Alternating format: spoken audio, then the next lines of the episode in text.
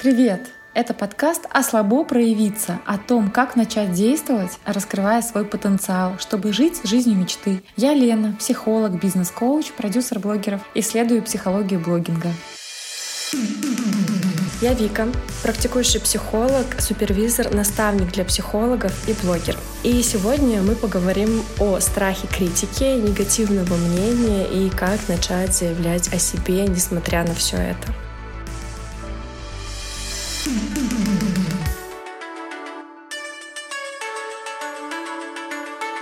Классная тема, Вик, рада, что мы с тобой до нее добрались, э, потому что недавно, когда я полезла в Телеграм собирать мнения простых вот таких же блогеров, обывателей, как начать проявляться, что больше всего мешает. И вот что такое проявленность, люди отвечали. И на первом месте все говорили не бояться осуждения, неодобрения, не бояться быть разной, а не хорошей, понимать, где мои границы, не давать их нарушать. И вот эта идея проявлять себя, не бояться, открыться, показаться такой, какая есть на самом деле, стать немного уязвимее из-за этого, показывать свои странности, слабости, ценности, не подхалимничать, то есть опять-таки не нарваться на одобрение и не улыбаться тогда, когда не хочется.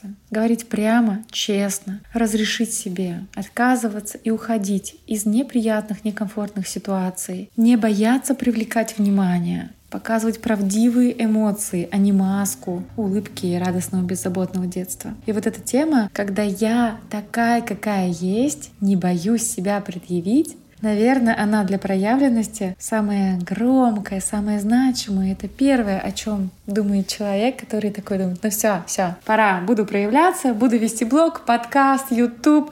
Он такой, а что подумают другие? А что скажут коллеги, друзья? А родня посмотрят. А теперь они будут видеть все это и, и вот это все. Это действительно очень сильно останавливает и тормозит. Да, это на самом деле очень страшно, потому что за этим всегда стоит история, что меня как-то отвергнут, что я буду чувствовать себя себя какой-то плохой. Вот э, когда мне скажут, все, типа, мне не нравится, как ты себя ведешь, и тогда люди очень часто сталкиваются с этим ощущением плохости и с чувством вины, что я какая-то плохая, меня сейчас отвергли, меня сейчас не приняли. И, конечно, это все очень сложно выдерживать. Сложно выдерживать мысль, что я плохая и чувство. А помнишь, как в этом мультике он нас посчитал? То есть нас оценили, нас такие взяли, как будто на блюдо вынесли со всех сторон рассмотрели, не очень. Вы вынесли нам свой вердикт. Вот так мы представляем и ожидаем реакцию других, да, когда начнем проявляться. Что нас, во-первых, оценят, а еще и не одобрят. И оценят не самыми компетентными, не самыми интересными и вообще. Помнишь, вот мы рассказывали, обычными нас оценят. Вот это трагедия. Вот это да. И это правда сложно. И при всем при этом это абсолютно нормально. Мы все боимся э, критики, мы все боимся негативного мнения, мы все боимся хейта. Просто кто-то боится этого больше, кто-то боится этого чуть меньше, а кто-то сильно боится, но при этом идет, проявляется и за счет этого начинает меньше бояться. Ну, то есть тут как бы э, вариантов немного. И это абсолютно, еще раз таки повторюсь, нормальная история, потому что если даже взять э, нашу эволюцию, мы все эволюционировали в группах. То есть человеку нужен человек. Мы выжили благодаря друг другу. Ты знаешь, недавно была на лекции восхитительного биолога Ильи Колмановского. Он рассказывал, что если раньше все биологи сводились к мнению что наше развитие произошло благодаря тому, что мы так классно орудовали с инструментами труда, то сейчас абсолютно все уверены в том, что наш мозг вот такой развитый только благодаря тому, что нам нужно было выстраивать отношения внутри группы и как раз тем самым авторитетом, а, то есть самым зубастым приматом в коллективе, который притаскивал добычу, и от того, какие у тебя с ним отношения, зависело, достанется тебе сегодня что-то на обед, выживешь ты завтра, и потомство твое будет, будет жизнеспособным или нет. И именно благодаря этому чутью к тому, а как ко мне относится тот, кто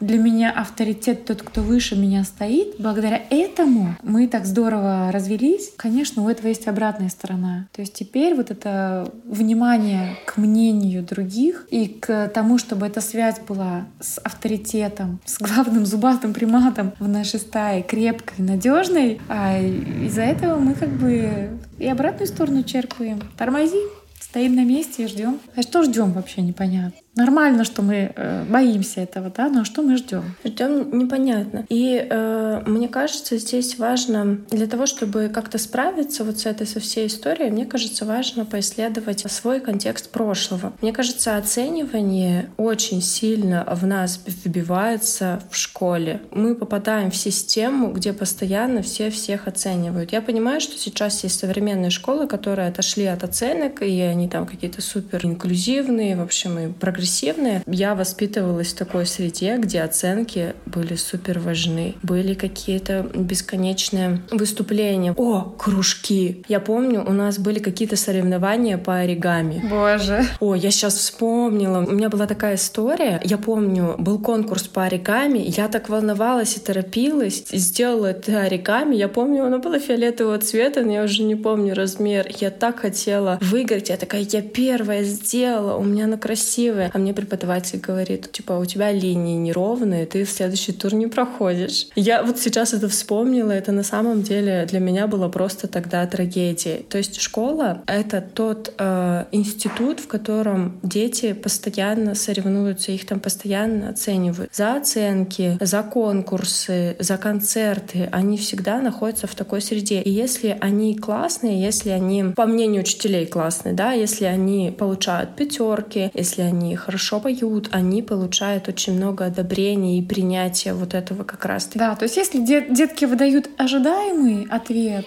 а, то, что от них обычно хотят услышать. Соответственно, это поощряется, одобряется. Если нет, это несет негативную оценку. И самое как бы грустное, что в школе очень связаны оценки, зачастую связаны оценки учителей и тех, с кем там каждый день тусишь, твоих одноклассников. Начинает э, учитель там сказал что-нибудь там, наша глупенькая вот это вот, и пошло-поехало, там погоняло приклеивается, как говорили. Ну и в целом жизнь становится сложнее. Конечно, у этого есть обратная сторона, когда ребенок понимая систему выживания в школе, знает, что мне нужно потрудиться, вот с этим наладить отношения, вот так вот выстроить у него получается. Он может быть, конечно, и отвергнут одноклассниками, потому что выпендривается и лучше всех умеет наладить, выбирается, да, из средних отношений как-то выбивается, и для других он представляет опасность. Что неужели этому выделившемуся ученику сейчас достанется все лавры, все классные оценки, все внимание, тоже опасность. Получается, вот э, растем, лавируя между тем, чтобы быть внутри системы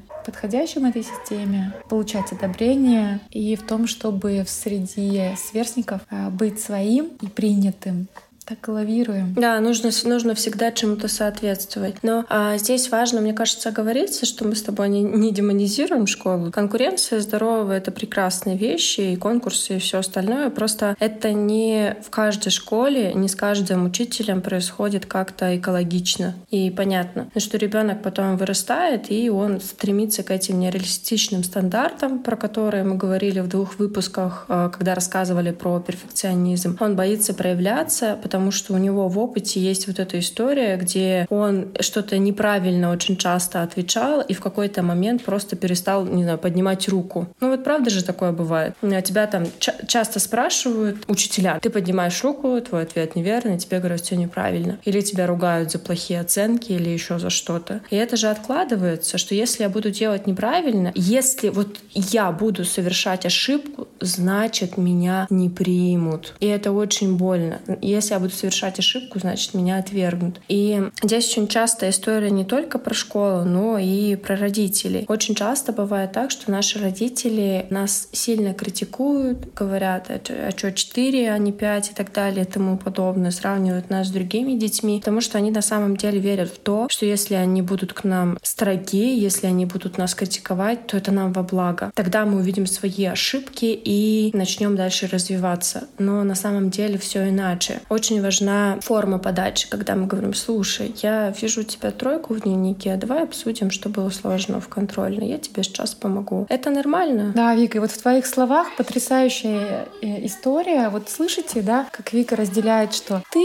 окей, но что-то произошло, что твои знания оценили невысоко. И давай посмотрим, что с этим можно сделать. То есть, конечно, было бы идеально, да, если бы в нашем мире разделяли оценку тебя как личности и оценку того, что ты делаешь. Потому что в целом нормально получать в школе оценки за знания, естественно. То есть ты какую-то тему прошел, тебе выдают обратную связь, насколько она у тебя усвоилась. Но невысокое усвоение не делает тебя плохим человеком, недостойным э, внимания учителя или каким-то дурным для общения. Ты окей. Вопрос, а что можно сделать с тем, что оценивалось, чтобы ты в другой раз почувствовал, что да, твои знания там на другом уровне уровне. Да, а обычно как происходит? Ты получил плохую оценку или ты плохо себя вел, и ор от э, учительницы или от мамы, что ты э, плохой человек, это еще я так мягко говорю, да, что ты вообще ничтожество, и ты вырастешь, и ты будешь никем и так далее и тому подобное. А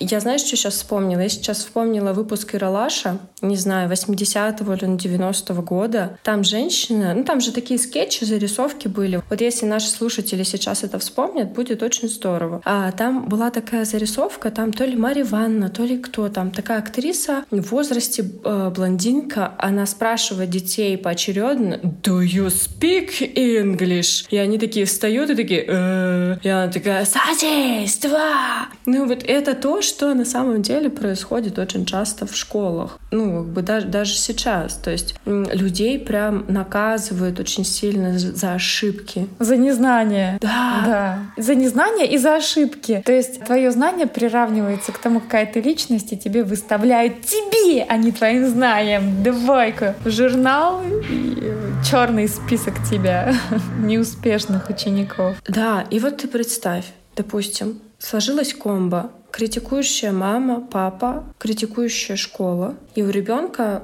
ну, в голове происходит очень много связей. Э, то, что я, это равно то, что я делаю. Если я сделал контрольную на 2, значит я плохой, я плохая. И если я здесь ошибусь, или я, если здесь чего-то не знаю, то все, значит меня не примут. Вот это частая история, особенно у наших э, с тобой коллег. Очень страшно показать, что ты чего-то не знаешь. Нужно быть экспертом во всем. И вот знаете, э, вы точно справились со страхом критики и заявления о себе в тот момент, когда вы начали людям говорить следующее. Я я всего не знаю, я могу ошибаться, и это окей. Я вот бывает, когда читаю лекции, я говорю, в конце у нас будут вопросы, ну, смотрите, я могу чего-то не знать, и это абсолютно нормально. Вот если вы начнете это признавать, что вы можете чего-то не знать, что вы можете быть не супер-пупер профессионалом, в этом есть рост. Потому что никто не может не ошибаться, никто не может знать все идеально. Получается,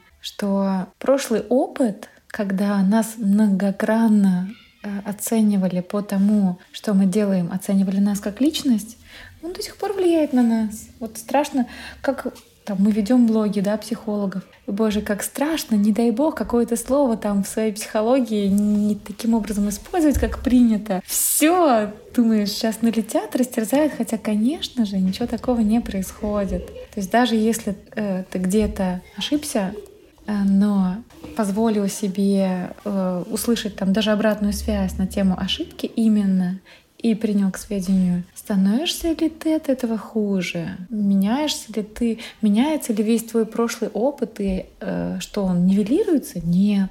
Теряешь ли ты возможности для дальнейшего развития? Нет. Тогда что конкретно ухудшается? Если ты просто принял к сведению, что Окей, я проявился и где-то ошибся. Что тогда самое плохое может произойти? Подумайте, чаще всего а, неосознаваемые страхи самые сильные, страшные. И кажется, что вот я что-то сделаю, тогда меня отвергнут или меня там оценят не так. А что если э, проявитесь искренне? Что если напишите действительно свои мысли? Что если выйдете в сторис такой, какая есть? Что тогда? Что самое страшное может случиться? В нашей жизни всегда будут люди, которые нас принимают, которым мы нравимся, с которыми у нас общие интересы и общие ценности, смысла жизни. И всегда, всегда, всегда будут те, кто нас отвергает, кому мы не нравимся, кого мы бесим. Это правда так. А, я через всю свою жизнь несу вот эту тему с проявленностью. И мне сейчас вот почти 30 лет, и я до сих пор получаю негативные какие-то отклики от коллег, которые считают, что я, как психолог, должна что-то делать иначе в своем блоге, например. Потому что, да, весь их прошлый опыт говорит им о том, что ну, там, не высовывайся, иди вот по определенной стезе, действуй вот так-то. И тогда они смотрят на Вику, которая снимает просто охрененный рилс. Ребята, вы обязательно должны это увидеть. Психологиня Инстаграмовну я смеялась от души. О, Лена, спасибо, дорогая, за такую высокую оценку.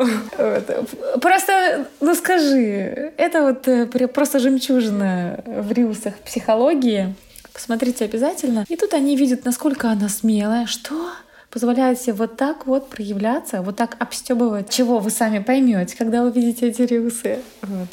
И, и, и как бы не сухим научным языком, и, и даже не из не в виде там жилетки, подставляющей плечо своим э, подписчикам рассказывать о каких-то сложных моментах в Инстаграм, а вот так через стёб, через юмор. Вот это смелость. И, конечно, непонятно, чего это она такая? Ну-ка давай обратно. Вот это ведро с крабами пресловутое, постоянно его хочется вспомнить, да, оно везде у нас всплывает. Да, но при всем при этом я хочу сказать, что э, позитивных э, каких-то откликов, конечно, больше. И мне кажется, правда про это важно помнить, что э, позитива больше, когда мы искренне открываемся, э, искренне раскрываемся, говорим про свои слабости, про свои ценности, про еще какие-то вещи. Людей, которые откликаются на это, когда видят искренность, их на самом деле больше, чем тех, которые, ну, как бы критикуют. И поэтому, э, коллеги, если вы сейчас слушаете наш подкаст, а я точно знаю, что вы слушаете, и поскольку я работаю с вами как наставник по формированию частной практики, как наставник по проявленности в социальных сетях, я точно знаю, что очень-очень многие из вас боятся того, что о них плохо подумают или скажут их коллеги. Но на самом-то деле чаще всего коллеги восхищаются другими коллегами. Они, когда видят какие-то классные блоги, когда они видят, когда человек круто раскрывается, да, в его границах, да, насколько ему это комфортно, они наоборот думают, что я хочу так же. Блин, мне, я не могу, мне там страшно, мне еще что-то, но я так этого сильно хочу. Правда страшно проявляться, но проявляйтесь, потому что вы для кого-то можете быть примером примером того, что вот у меня вот так получилось, и ты тоже можешь. Мне кажется, это так здорово. Я просто знаю очень а, большое количество потрясающих профессионалов, ну, которые просто не говорят о себе, не заявляют о себе, но им хочется. Понятно, что есть э, количество людей, которым нафиг не нужно это проявление, да, заявление о себе. Окей, Главное, чтобы им было комфортно. Но я знаю много профессионалов, которые хотят проявляться, но боятся. И они на самом деле крутые. И я всегда отвержу, что мир должен знать, что вы существуете.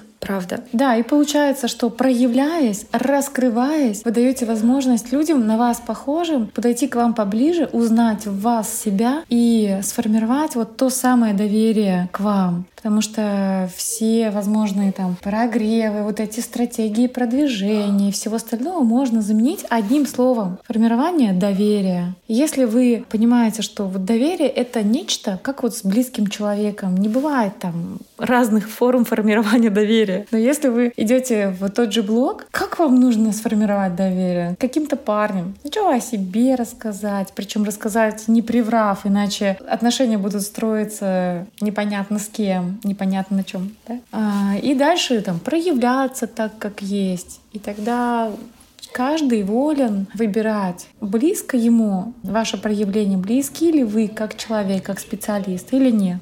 И таким образом, подходя к вам ближе, если вы нравитесь, если вам доверяют, и даже если вы ошиблись, но вы уже вызываете доверие, симпатию, конечно, к вам сделают шаг навстречу, даже шаг в защиту вас. Ну и что, что ошиблись. А если вы раскрылись, но вы не близки, нет этого контакта с другими, ну, даже если бросить какое-то там выражение критики мимо проходя, так это не о вас, а о нем, о том, что кого-то расперла, выперла, куда-то долетела. Это совсем не от вас исходит, а от другого человека. Да, и мне кажется, мы так плавно подошли к тому, э, что вообще делать с тем, чтобы справиться со страхом критики. Мне кажется, мы уже часть этого рассказали. И э, мне бы хотелось добавить, что очень важно опять-таки понимать, зачем вы это делаете, зачем вам где-то проявляться, не знаю, в соцсетях или еще где-то в близком окружении, на работе. Мне кажется, здесь тоже важно как-то сесть и искренне, а, очень честно с собой поговорить на эту тему и понять, а зачем, а для чего, а какой жизнью я хочу жить, если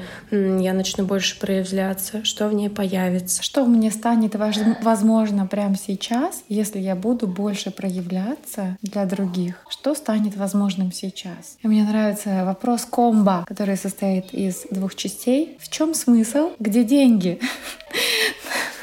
Все, что вы собираетесь сделать, как бы, какой в этом смысл? Я, например, для меня главный смысл проявленности — это именно чувство сообщества и чувство плеча, что я живу в кругу своих людей, близких мне. Я развиваюсь в их кругу, мы вместе движемся к каким-то своим целям. Например, мы стали делать свой подкаст, и оказывается, много людей, кто у меня в подписчиках, тоже делают подкаст. Это так классно, что мы все объединены каким-то, в общем, полем задач, проблем, возможностей. Поэтому вопрос, в чем смысл? В чем смысл вашей проявленности? Вам это зачем? Конечно, здесь хочется вспомнить мой любимый коучинговый вопрос.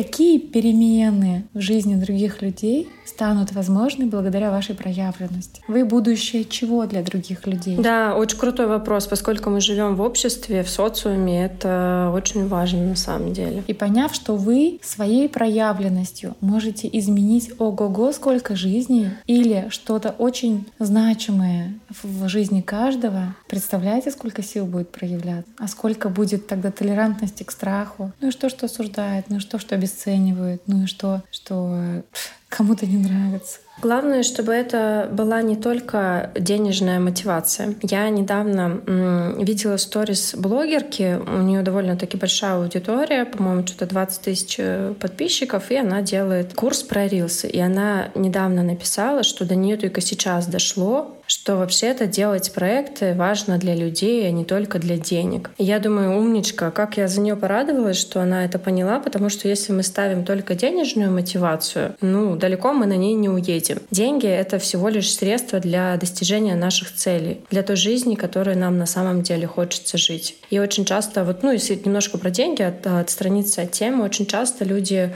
не понимают, э, не знают, зачем им много денег, но хотят при этом, потому что общество давит давит. Вот у меня была клиентка как раз-таки, она такая, вот, и сравнивала себя с другими, вот там, типа, вот, мои коллеги там зарабатывают от 100, от 200.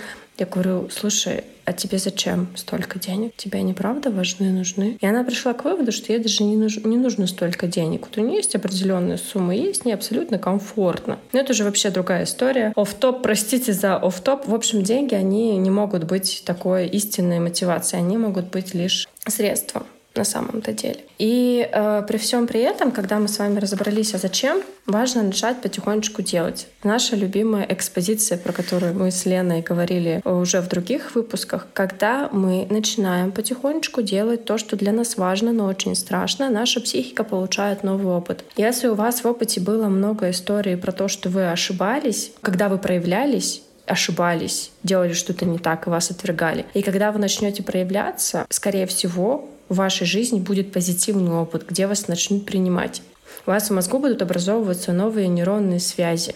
Да, вы, э, ваша психика будет понимать, что проявляться не страшно. От, не, от этого тоже может быть э, много хороших плюшек, потому что просто послушав наш подкаст, что-то поняв о себе, этого недостаточно. Важно делать, нужно, важно а, брать постоянно новый опыт, показывать для психики, что вот тут можно вот так, здесь можно вот так. Показывать психике, что не страшно. А давай предложим прямо сейчас нашим слушателям выбрать одно ключевое действие в сторону проявленности, которое вы сделаете в течение суток. Что это может быть для вас? Для кого-то это выйти в стори, для кого-то это в шапке профиля поменять. «Я психолог по такой-то теме», записывайтесь на консультацию. Для кого-то это позвонить другу, так называемому человеку-пауку. У каждого есть такой друг, который всех знает, знает такой человек связующий, и сказать ему, слушай, я вот этим занимаюсь, если что,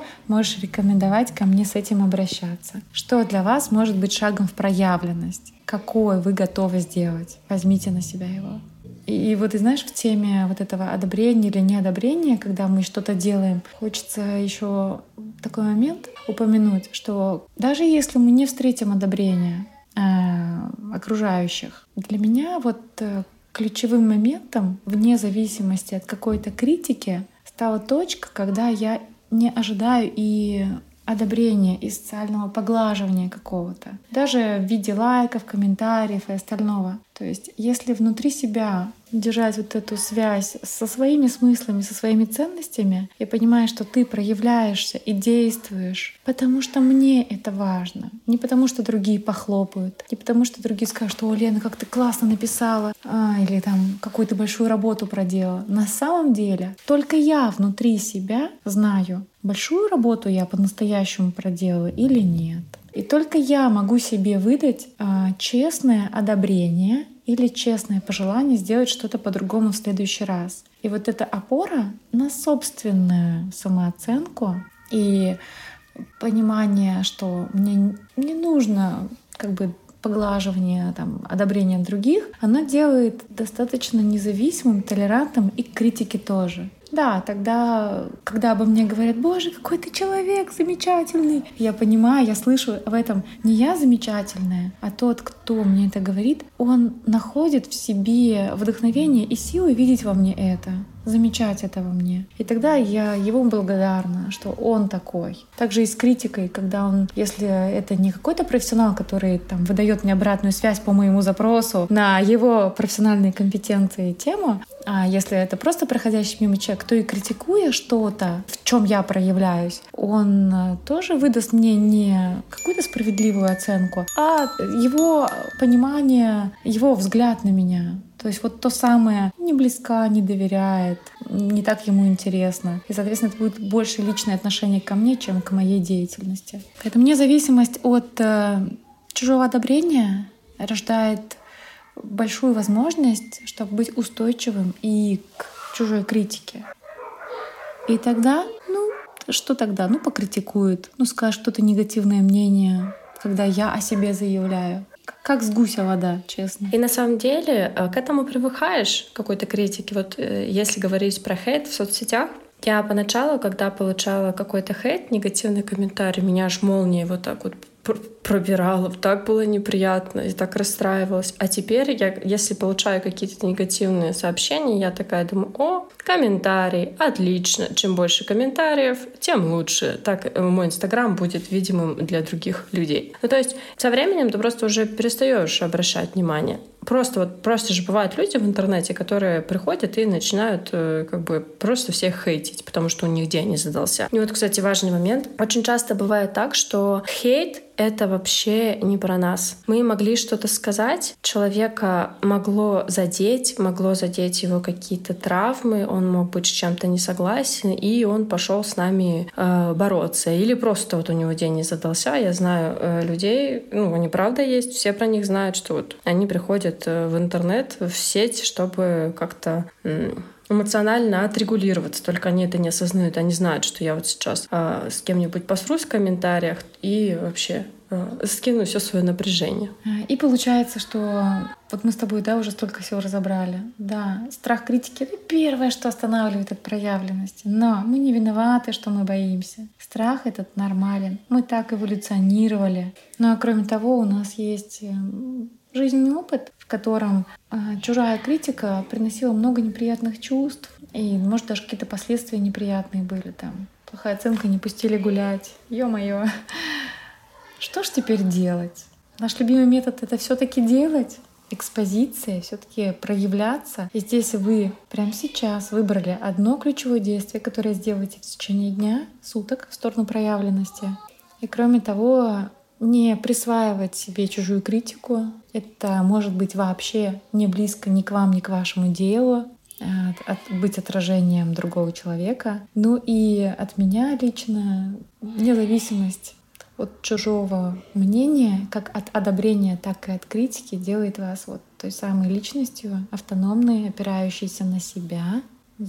Только вы себе можете быть справедливым оценщиком, и опора на себя — это то, что делает вас сильным и позволяет двигаться а, в сторону нужных вам перемен и тех перемен, которые вы хотите видеть в этом мире. И чем больше мы делаем того, что для нас страшно, но важно, тем больше у нас э, формируется вот этого ощущения опоры на себя. Я могу справиться с чем угодно. Мне море по колено. И это такое офигенное чувство. Оно дает очень много свободы, оно дает очень много силы, оно дает очень много уверенности.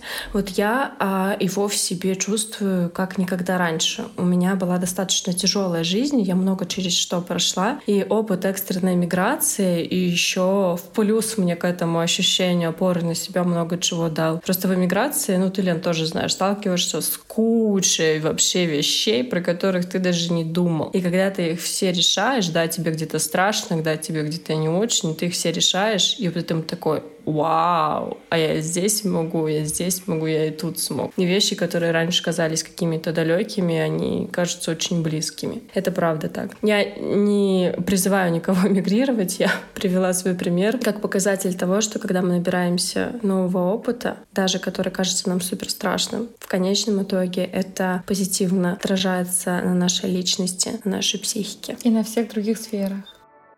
Ну что, наш подкаст подходит к концу. Дорогие наши слушатели, мы просим вас ставить оценки в приложении, где вы слушаете. Мы просим вас оставлять комментарии. Это очень сильно поможет нашему подкасту продвигаться. Э, это очень сильно нашему подкасту поможет, чтобы его услышали как можно больше людей. Спасибо, что были с нами. Также мы с Леной приглашаем вас присоединиться в наши соцсети. Там мы проявляемся и говорим о важных темах темах. В общем, присоединяйтесь. А, мы были рады, что вы были с нами это время. Всем пока-пока. Пока-пока. Будем на связи.